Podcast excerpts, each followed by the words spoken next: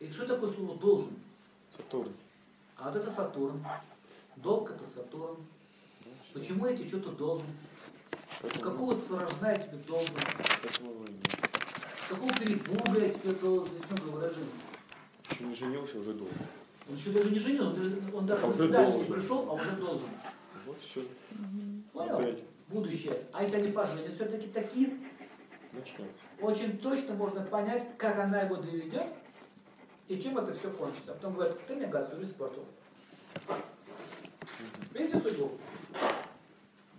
И вообще, когда в отношениях начинается слово должен или должна, это конец. Начало конца. Никто никому ничего не должен. Харма переводится не как долг. Камера что, должна снимать? Говоришь, шарахнул кирпичом по, по ней, только снимаешь.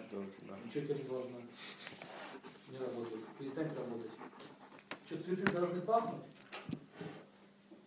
Они должны пахнуть, или они просто пахнут? Просто Беру вот так вот цветок, начинаю бить об парк и кричать, что ты не пахнешь, гад? Ты должен пахнуть, цветок. Должен, дол- если ты должен, это, это элемент насилия, присутствует насилие, э, склонность к тирании. Также она будет ребенка заставлять кашу есть, которую он не любит. Также она будет заставлять играть на пианино, которому сто лет не надо. Также она будет мучить и своих внуков, и также она будет мучить своего мужа. Бедный муж, мне уже его жалко. Поэтому а, люди не дураки, и в них находится параматма. И параматма в сердце скажет, говорит, мне не подходи, она опасная. Опасна для жизни. Не подходи к ней. Понимаете?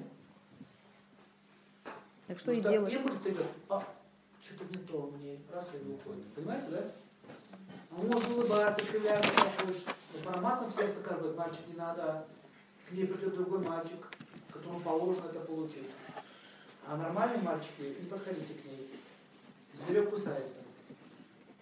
Чтобы получить хорошего мужа, нужно иметь достаточную степень чистоты.